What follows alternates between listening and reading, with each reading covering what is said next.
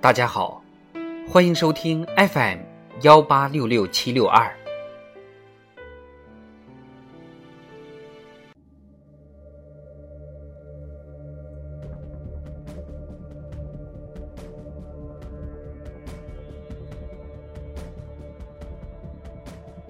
人民论坛：发展人权是全人类共同的事业。作者：仲音。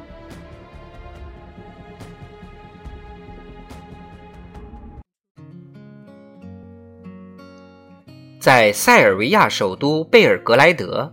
一台台来自中国的自动化仪器对新冠病毒样本进行提取和检测。在巴基斯坦，中巴合作生产的疫苗为抗击疫情建立起坚实屏障。截至目前，中国已向一百五十三个国家和十五个国际组织提供了数千亿件抗疫物资。向一百二十多个国家和国际组织提供了超二十二亿剂疫苗，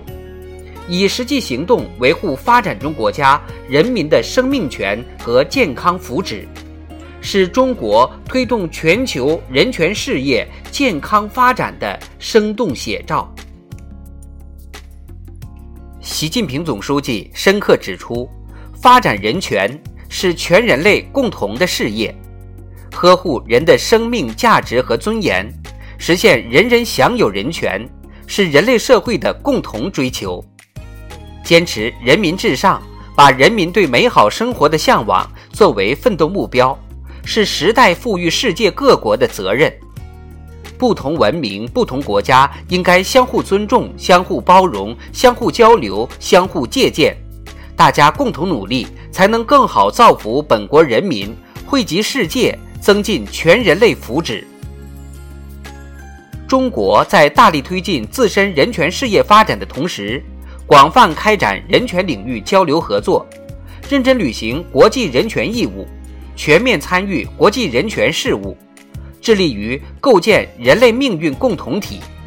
在维护世界和平与发展、推动世界人权事业发展进步等方面做出了重要贡献。促进世界人权事业发展，中国是倡导者，更是行动派。中国注重推动广大发展中国家人民生存权、发展权的现实，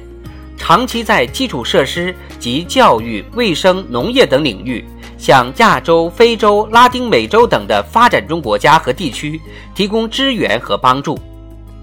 中国先后设立南南合作援助基金。南南合作与发展学院、金砖国家经济技术合作交流计划等，帮助其他发展中国家培养人才。世界银行发布的研究报告显示，“一带一路”倡议全面实施，可使三千二百万人摆脱中度贫困状态，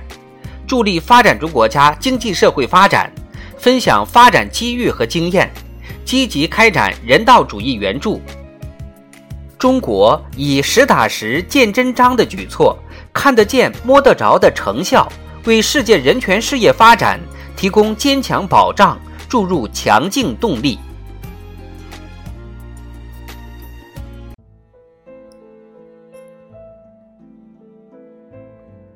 推动全球人权治理朝着更加公平、公正、合理、包容的方向发展，彰显中国的智慧与担当。作为世界上唯一持续制定和实施四期国家人权行动计划的主要大国，国家人权行动计划2021至2025年将参与全球人权治理单独成章，履行国际人权条约义务，深度参与联合国人权机构工作，开展建设性人权对话与合作等内容被写入其中。五次当选联合国人权理事会成员，先后批准或加入二十六项国际人权文书，首次将发展促进人权引入国际人权体系，推动共同构建人类命运共同体理念多次被写入联合国人权理事会、联合国安理会等机构的决议，积极为全球人权治理提供中国智慧、中国方案。生动诠释着中国共产党是一个推动世界人权事业不断发展的政党。德之所在，天下归之；义之所在，天下复之。人权是历史的、具体的、现实的，不能脱离不同国家的社会政治条件和历史文化传统，空谈人权。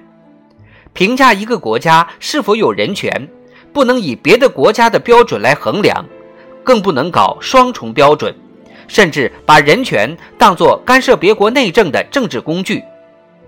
要着力讲好中国人权故事，运用形象化、具体化的表达方式，增强当代中国人权观的吸引力、感染力、影响力，最大限度凝聚国际人权共识，占据人权道义制高点。要弘扬全人类共同价值，坚持平等互信、包容互鉴、合作共赢、共同发展的理念，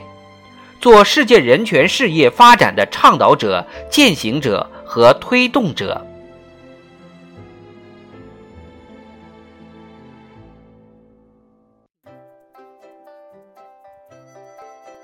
实现人权是人类的共同目标。促进和保护人权是各国的共同事业。